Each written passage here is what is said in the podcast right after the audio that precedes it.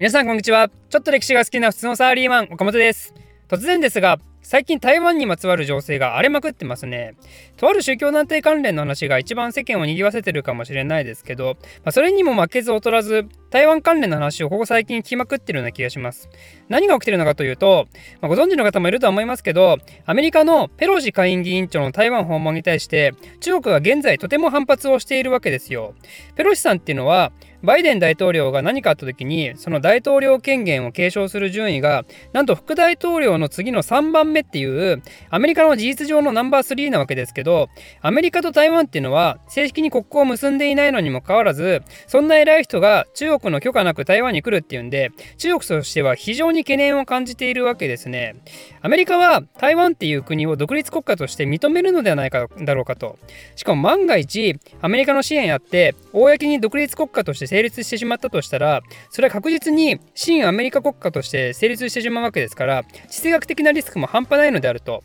そういうことで中国はひたすら怒ってるわけなんですけども中国の言い分としては一貫していて台湾っていうのは我が国の領土なのであると。台湾で政治を行っている連中は勝手に独立国を名乗っているが正当な国ではないのであると。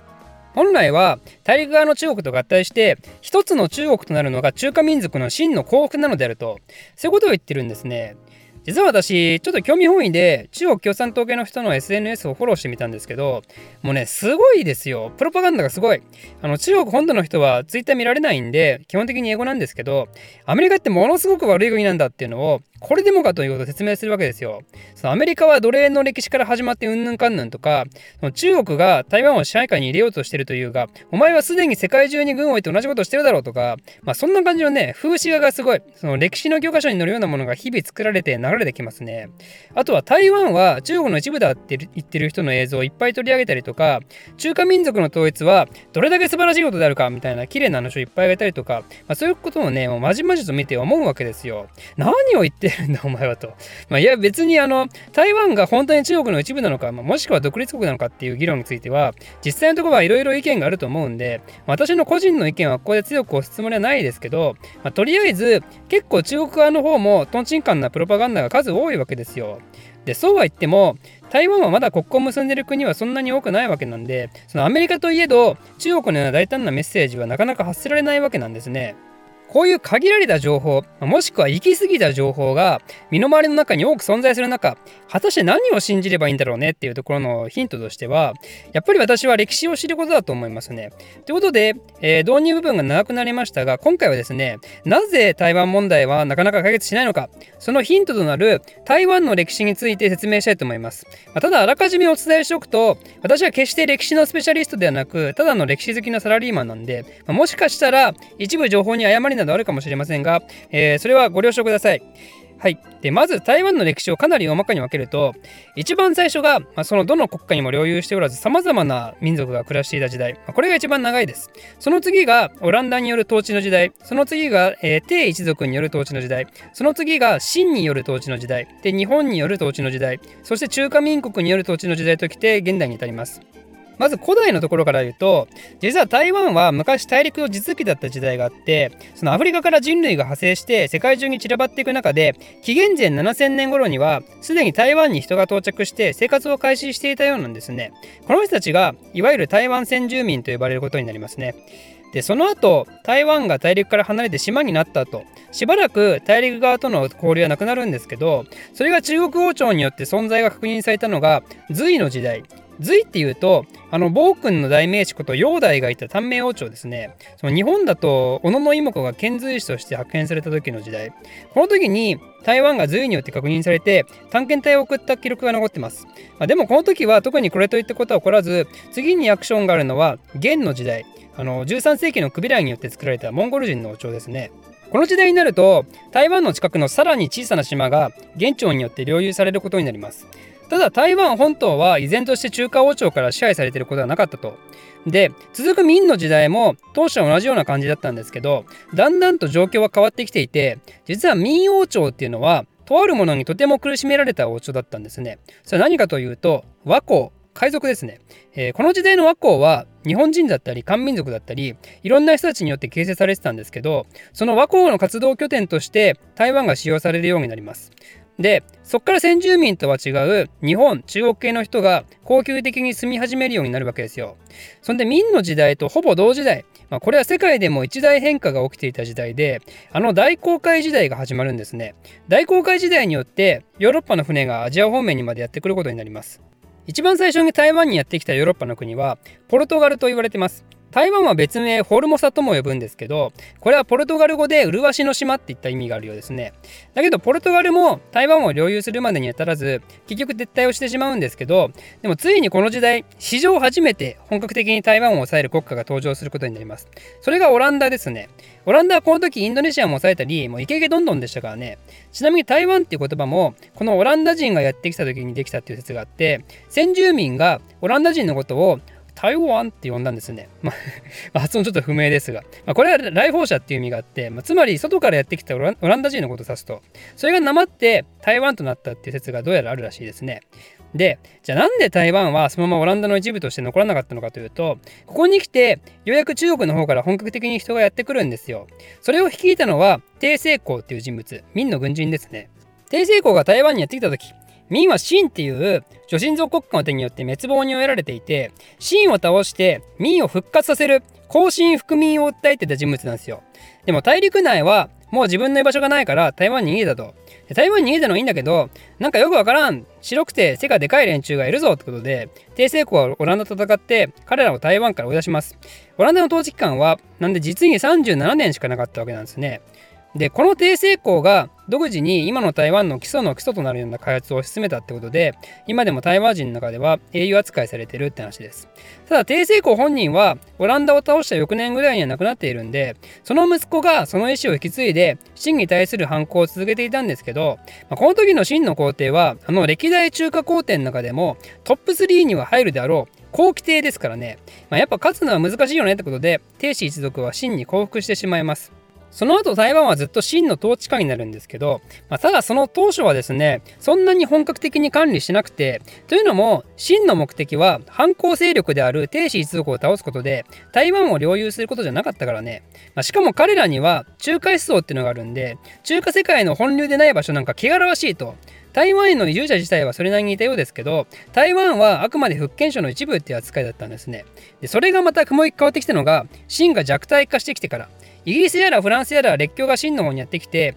清をボコボコにしてから台湾は国防上もしかしたら大事な土地なんじゃないかって思うようになるわけですよ。そこから台湾を独立した台湾省として設置するようになります。これが1885年のことです。そこから台湾に鉄道を敷いたり、本格的な開発をするようになるんですが、もう時すでに遅しってことなんですね。というのも、この後清はまた大きな敗北をしますよね。それ何かというと、日清戦争。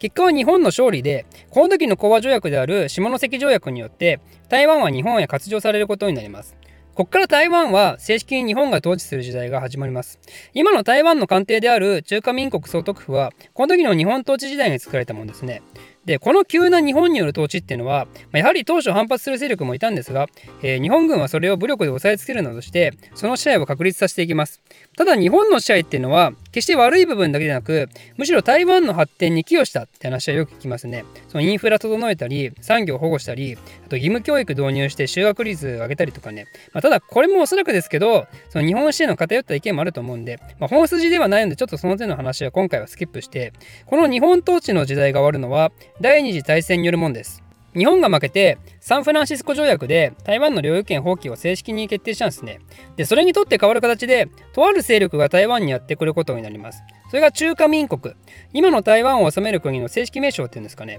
その中華民国勢力を率いてやってきたのは、蒋介石っていう人物です。この人はなぜ突然台湾にやってきたのかというと、実は彼も彼で大陸内での争いに負けてやってきたんですね。その時に戦っていたのが、今の中華人民共和国を支配する共産党です。中華民国は秦を倒すために革命の父と呼ばれる孫文が作った国家ですけど、蒋介石が属していたのは、その中の国民党っていう派閥だったんですね。それのバリバリの対抗馬が毛沢東を率いる共産党で、共産党は国民党に勝利したことで、中国で中華人民共和国を立ち上げて、国民党は台湾に逃げ延びて、そのまま中華民国を名乗っているってことですよ。この辺の中華民国の成り立ちとか、国民党と共産党の戦いとかは、他の動画で解説してるのがあるんで、まあ、気になる方は、ざっくり中国シリーズをご覧ください。蒋介石にとってラッキーだったのは日本がちょうどタイミングよく戦争に負けたことでしょうね。そのおかげで特に苦労することもなく拠点を手に入れることができたわけですよ、まあ、ただ初期の中華民国の支配はあまり褒められたもんではなくて結構弾圧的な恐怖政治だったみたいなんですね。なんで台湾の民衆からはひどい嫌われようだったらしいですね。その日本が去って中華民国が来たことを揶揄する言葉として犬が去って豚が来たって言葉があります。その日本はギャーギャー統治する上でうるさかったけど少なくとも防犯の役ぐらいには立った。次に来た中華民国はただの意地汚い豚じゃねえかと。これまたひどい言われようですけどね。まあそのぐらい初期の占領はひどいもんだったんでしょう。それがだんだんと変わってくるのは1970年から1980年代民主化運動が盛んになってそして1996年には初の民主制選挙が行われて今の民主主義体制とつながっていくことになります。これまでが台湾の歴史になるわけですけどじゃあなぜ台湾はその立ち位置がいつまでもフラフラしてるのか。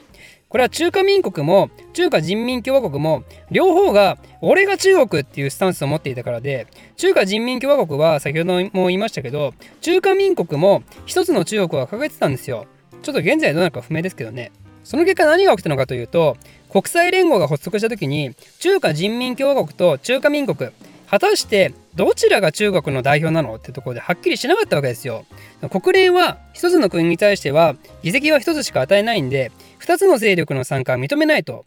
当初は冷戦の環境下ってこともあって共産主義の台頭を阻止するべくアメリカの支援などもあって中華民国が国連へ代表を派遣したんですけどそれがだんだんと政治的事情から中華人民共和国に歩み寄りを見せる国が増えてきて1971年についに中華人民共和国が唯一の合法的な中国政府として国際的に承認を受けたんですねそしてその代わりに中華民国は国連への参加権が剥奪されることになりますこれがきっかけで台湾は諸外国との外交関係が断たれてしまったんですね。